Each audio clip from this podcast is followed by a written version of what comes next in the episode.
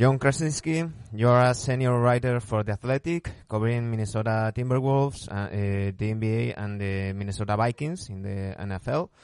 Before that, you were for 16 years uh, at the Associated Press, and you covered three Olympic Games, three NBA, NBA Finals, two Ryder Cups, and the NFC Championship game. Uh, thank you very much for being in our show today. Hey, thanks for having me, Mitch. Uh, very much appreciate it. First of all, we have to talk about uh, the obvious, uh, coronavirus. Uh, sadly, very mm-hmm. present in Minnesota these days, not only because of the quarantine uh, that is almost all over the world, but also due to the death of Karl-Anthony Towns' mother. Uh, tell us, John, how is this pandemic affecting your city, your state, and how this terrible loss is affecting the Wolves organization?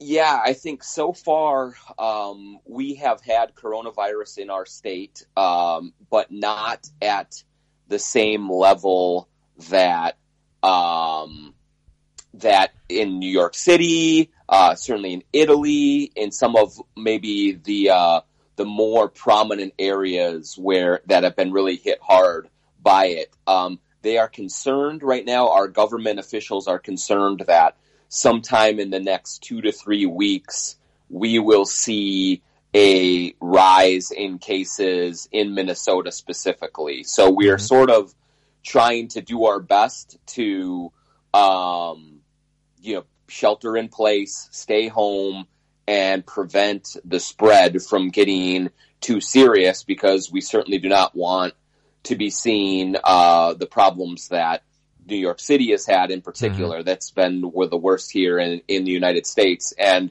unfortunately for Karl-Anthony Towns and for his family, Karl's parents live in New Jersey, mm-hmm. not far from New York City. And so I think that they were exposed to the coronavirus um, out there and it's a little it's it's worse out there and unfortunately his mother passed away, and that has been just incredibly devastating for the Timberwolves and for the Towns family. She was you know, the center of the family, the kind of the the colorful spirit uh, at the heart of everything, and so everyone is really mourning her loss right now. She's just a wonderful, wonderful woman who uh, unfortunately got sick, and they they could not save her. Mm-hmm. It's such a, a, a pity. Uh, here in Spain is is uh, awful. yes, yes, dying a lot. Uh, what do you think that is going to happen to the league? I just read today in the Athletic uh, a piece from Sam Amick, and he seems more optimistic than previous days. Uh, do you agree with him? Well, I, I think that uh, his piece was accurate in that the um, the owners of the NBA and I think the agents and the players all very much want to play. Mm-hmm. And they are trying every possible scenario to figure out a way to get back onto the court and on television. So mm-hmm. even if the vast majority of people in the United States are, and around the world that watch the NBA are not able to go to an arena and watch in person that they can mm-hmm. watch uh, on television at home. And so there are, uh, when you talk to, and Sam talked to several people who are directly involved in some of these decisions, and they are optimistic that it will happen, that they can find some sort of way to get on the court and play the rest of the games for this season. And, and so they won't have to cancel uh, this season. I personally just don't know how they can be that optimistic just mm-hmm. because it's hard to um, really estimate how this virus will continue to uh, develop mm-hmm. in the United States for the rest of the summer.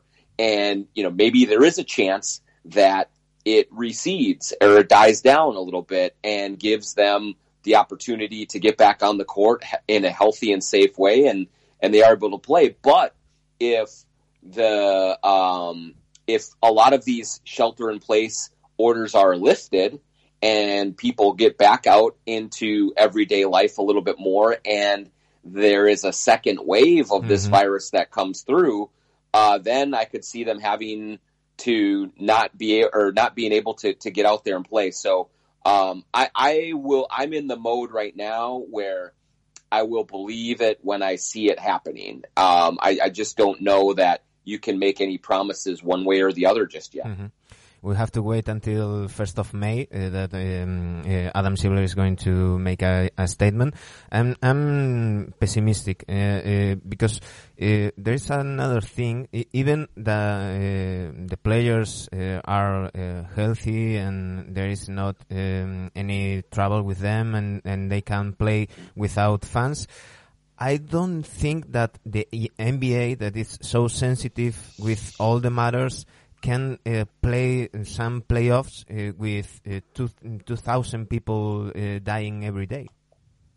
That's just it. I mean, I think that the, yeah, there are two problems with that. I guess one, what what some what the optimist would say is that the NBA or other sports by by playing and getting on television, they are doing a public service Mhm. to everyone else who need some sort of diversion, who need a something some kind of good news to focus on and focus their attention on while everyone is so worried about the virus. And there is some truth to that. Like that is a absolutely um, reasonable goal. And, and uh, but at the same time, to be playing these games while people are dying, and presumably that means that players are getting tested Mhm. much more frequently than the average person in America is getting tested because it is still a difficult thing to uh, get access to Mhm. testing right now. That it would not look very good if you have these wealthy athletes and coaches having access to tests that the regular people don't. And so I think they would have to worry about a public relations image problem Mhm. as well, just in, in that part of the process. So, um, I think there are a lot of things that have to be thought through before they go ahead and do this. And that is certainly one of the angles that has to be examined. Mhm. We'll have to, to wait and, and see what's happening. Uh, talking about Minnesota, uh, one of the members of, of this program, NBA Adictos, Danny Egea, is a huge NFL and mostly all American sports fan. And he was, he wants to know what place do the Timberwolves have in the heart of, of the city? Are they the first team or that place belongs to the Vikings? Yeah, the Vikings are definitely the first team. Um, the the NFL and football, American football here is the most popular sport in Minnesota by a pretty wide margin. So Mhm. the Vikings are on the top. Um, but and the the Timberwolves are actually probably third or fourth um, in the city in terms of popularity behind the Twins, the baseball team, and the hockey team, the Wild just because the Timberwolves have not been very good for a Mhm. long time. They've only had a you know one playoff season in the last 15 years. Yeah. And so because um, they have struggled so much as a team competitively, uh, a lot of the fans have kind of turned away from it a little bit. And I think that if they were able to have a competitive team for two, three, or four years in a row and make the playoffs and and win some games, then I think the Timberwolves would move up into the second position. Mhm. But right now, just because they have been so such a bad team for so long, probably in the fourth position. And now you also have Minnesota United, the soccer team. That's right. yep, yep. Yeah. And they, yeah, they're a new team, and uh, they are very popular. It's still the soccer team. i i it's still kind of a growing sport here, and so Mhm. it's just it, it's a little bit newer to people. But they have a beautiful stadium that they play in. I, I'm going to Um, say that uh, and uh, people are excited. huge and beautiful arena. Yes, very very beautiful arena. Yes, uh, it's brand new, um, and so they played their first season in it last year, and everyone was very excited about it. So yes, they that's another another um, competition for the Timberwolves when you talk about uh, the the sporting dollar that that fans will spend. These last last days, uh, Minnesota Timberwolves have been in the headlines also because of the let's uh, say bad feelings between, for sure, the best player in Wolves history, Kevin Garnett, and the owner of the team, uh, Glenn Taylor. Maybe because of the league being suspended, this won't affect directly to the team. But how is this affecting the fans, and where all this came from? Yeah, the the fans are very um, uh, sad. They're just very sad uh, about this situation because Kevin Garnett is uh, the number one player in Timberwolves history uh, by far, and he is very very popular here. And they they very much want to see the team honor him by retiring his jersey and and and just they want to see him around the team more. Uh, he does. Kevin does not get along with the Timberwolves owner Glenn Taylor, and it's a very complicated situation. But basically, what happened was um, Kevin Garnett was traded back to the Timberwolves um, in 2015, and the coach at the time, Flip Saunders, uh, was trying to uh, to bring Kevin Garnett and Glenn Taylor back together to get them back um, in good spirits with each other. A kind of peacemaker. Yes, yes, exactly, exactly. And so um, he was trying to have conversations with both sides to make that happen. Kevin basically thinks that he was promised to be part owner of the team, and uh, when he was done playing, well, the problem is is that Flip Saunders died from cancer, and and that is something no one could have foreseen. And so when that happened, Glenn Taylor had to kind of change the direction of the franchise and he went and hired another person, Tom Thibodeau, to take over as the general manager and coach.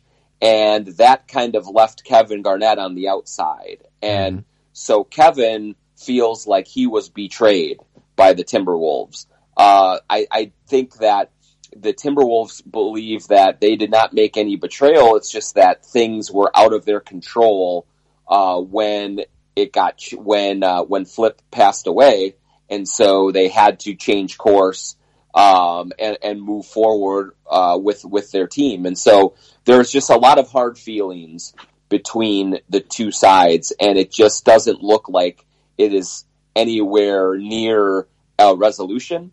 And so the fans, meanwhile, are very sad because Kevin does not come around Minnesota very much anymore because of that. And so it's just very difficult for everyone involved.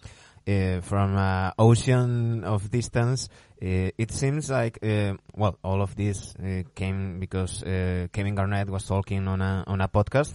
But it seems that maybe mm, Taylor, the, the owner, don't want to to talk about this. Mm, maybe afraid of the reaction of the fans. Yeah, I I think that um, what what what Glenn Taylor looks at is he does not think it would it would be a good thing to get into a public back and forth with Kevin Garnett because um, it would it, it all of the fans are behind Kevin and that's understandable because he is the player and he is the the icon that was here and so uh, Kevin has a lot of support on his side because the Timberwolves have been so uncompetitive for so long. The owner, Glenn Taylor, does not have a lot of support from the fans. And so if Glenn were to um, kind of return any, uh, respond to any of the allegations about Kevin and, and maybe even give his side of the story, I think a lot of fans would not believe him. And mm-hmm. so he thinks that that would only make things worse. And mm-hmm. that's what he wants to avoid. And so instead, he is just choosing to remain quiet on it and let Kevin kind of have his say and just leave it at that. Mm-hmm. Our Spanish um, uh, listeners uh, are going to kill me if I don't ask you about Ricky Rubio. yes, yes. Uh, what uh, memories left uh, Ricky there in Minnesota? Yeah, well, um, you know, Ricky uh, I, and and I have a very good relationship. Um, we got to know each other very well in his six years in Minnesota, and since he has left and gone to Utah and then Phoenix, we have remained in in contact and still talk regularly. Um, he is probably my favorite athlete that I've ever uh, covered, that I've ever written about. Um, mm-hmm. I just think that he's a wonderful human being, um, that he is a very, very good player and, um, just a, just in general, a very good person. And so, um, fans were very sad when he left, uh, to, when he was traded to Utah. Um, and I think that they only think more highly of him today than they did when he initially left because the person that they brought in to replace him, Jeff Teague, was not a very good player for the Timberwolves. And um, and the person who traded Ricky Rubio, Tom Thibodeau, the coach, is not a very well liked person around Minnesota um, either. And so I think most fans believe that that Ricky was treated unfairly um, and that the Timberwolves um, made a mistake by by trading him. And mm-hmm. so he is still very much well liked here. Uh, when he comes back with the other teams, he is greeted very warmly by the fans, and I think um, the fans would love if by the end of his career he was able to come back and play um, at some point for the Timberwolves again because uh, they just they they they did not like to see him go, mm-hmm. and now they would love to see him come back. And also, Ricky has that um, let's say European mentality, like like Marc Gasol, for for example, mm-hmm. that uh, they want to be in one place, one club, that one franchise that they love, and, and they don't want to be traded. Right. Yes. I mean, Ricky was very loyal uh, to Minnesota, and and it, one thing that maybe your Spanish listeners don't understand so much is that Minnesota here it's very cold, lots of snow um, and, and in the wintertime. And so in the NBA and in the league as a whole, mm-hmm. um, m- there are a lot of people uh, kind of look down on Minnesota and don't and, and, kind of make fun of the people who live here because it's so cold in the wintertime and and because the team is not very good. But Ricky was a person who always really liked it in Minnesota and loved the people here and kind of and spoke highly of this place. And so, um, for him, he was very loyal to the franchise for, for drafting him and for taking a chance on him right away. Mm-hmm. And, and so he did want to stay here. Um, and, but by the end of the, the, the, his time here, he felt it was time to leave. And, and so, uh, I think that then he went to Utah and was probably hoping to stay there for longer than he did. And, now he's in Phoenix and he has a long contract. So yeah, mm-hmm. he's he's European in, in, in those ways of wanting stability, of wanting to be in one place and be supported by uh, the ownership there. Um, and he's also just a great teammate. Like he is not one that uh, looks to have all of the attention on himself. He mm-hmm. wants to he's a passer. He likes to get other people shots and mm-hmm. and likes to get them keep them happy with with their offense. He's a very good defensive player as well, and he's unselfish and he is um, you know very humble. And so I think all of those things make him just a great teammate um, and someone that anyone would want to play with. Mm-hmm. Talking about uh, making people or, or players happy, uh, let's look to the to the future. Well, a little bit to the future, a little bit to the recent past. Uh, just two months ago, mm, that now seem like two years, the Wiggins D'Angelo trade was made. Uh, a trade that makes Towns happy. He, uh, we all know his friendship with with Russell. But um, we are wondering if do you have in Minnesota a little of disappointing disappointment with with Wiggins. Uh, did you expect more from him? And how do you see that duo uh, Russell Towns? Something to build a contender project around it? Uh, yeah, well, so, I mean, in your first question, yes, I think, um, there was disappointment with Wiggins. He was a number one overall draft pick. He came here. He was traded. They traded Kevin Love to get him. And I think people really did expect Wiggins to be an all-star level player mm-hmm. and a, a dynamic scorer and just a, a really, really star level, um, performer. Uh, and that did not happen in his five years here. He played, he had some very, very good games, but he also had plenty of times where he was either just okay or not very good at all. And so there was definitely disappointment in the way that he was developing as a player. And so I do think when they traded him to Golden State and brought in D'Angelo Russell, um, you know, there are, there are different opinions about how good D'Angelo Russell really is, but he has already been an all-star in this league. Um, he is already a very good and consistent scorer. And, and so I think most Wolves fans believe that trading Wiggins and getting Russell is an upgrade and that they think that he fits better with Karl-Anthony Towns, which with their best player than Wiggins did. And so I, I still think they have a lot of work to do to be able to say that, you know, they could be a playoff team or they could be some kind of contender in the West. They have a lot of more talent that they need to add. Mm-hmm. But I do think that the combination of Karl-Anthony Towns and D'Angelo Russell has a better chance to succeed than the combination of Karl-Anthony Towns and Andrew Wiggins did. Mm-hmm and we hope that um, uh, it comes to success uh, because we all here uh, kind of um, cheer for for the Wolves, uh, not just for for Ricky Rubio, but also Flip Saunders.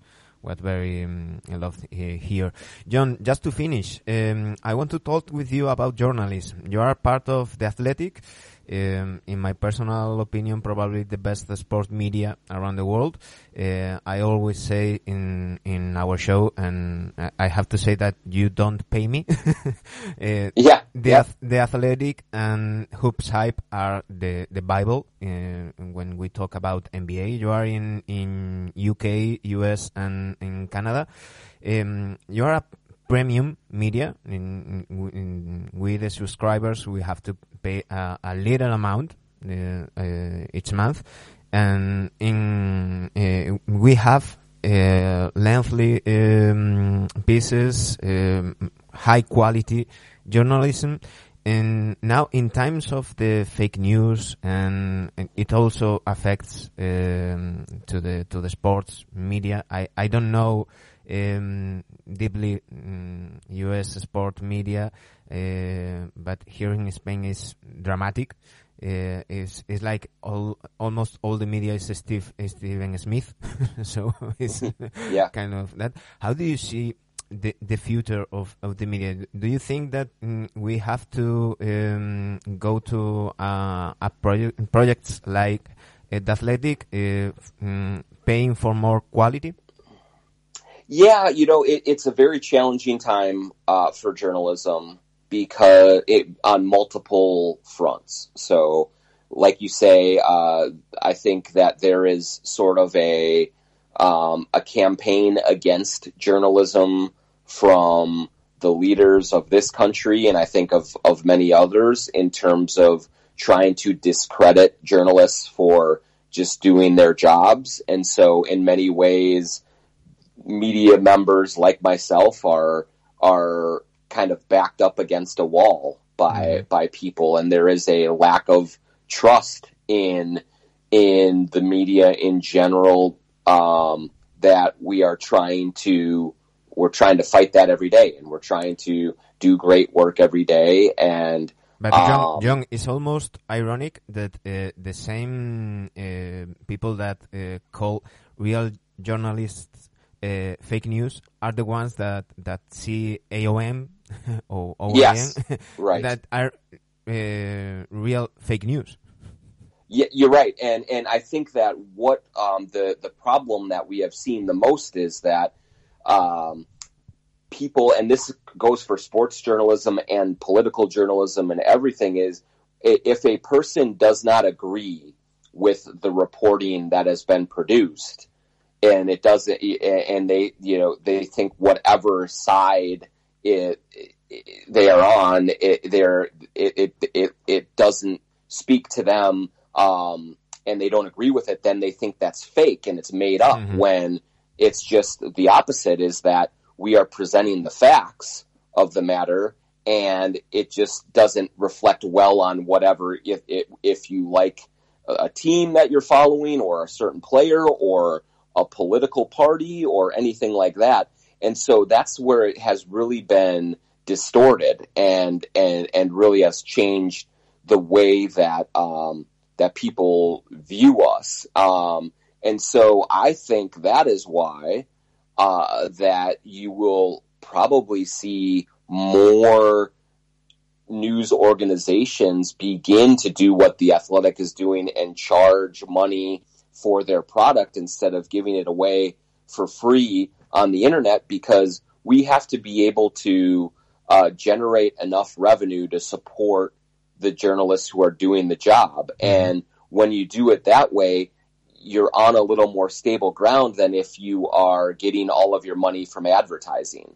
And, you know, we are seeing right now with the pandemic that is going around that a lot of the advertising dollars have gone away. Mm-hmm. And so you are seeing many um, organizations who struggle, uh, who are struggling to keep their member, their people employed because all of their uh, income has has has left. Mm-hmm. And so so far, knock on wood, the athletic is doing okay because we rely on subscribers. Mm-hmm. And and I think the other thing that allows us to separate ourselves, and I think more people are going to have to do, is that I think the importance of having longer stories and more details and more nuance and context and smarter stories is is is more important than ever so that you can give your readers um, and your consumers the entire picture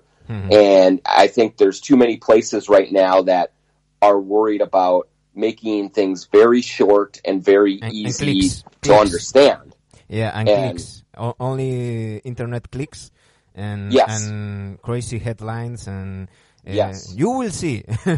exactly. Yeah. I mean, and and that reflects poorly on all of us. Mm-hmm. And so, what you see with the athletic is sort of a, an effort to get away from that and to try and you know have a different standard and one that is is is a little more um, respectful, a little more um, uh, intelligent, and and that's what we're doing, and and we have been having success. So we hope that that continues. I can speak to, for myself. Uh, they are the the best dollars spent in in my whole year.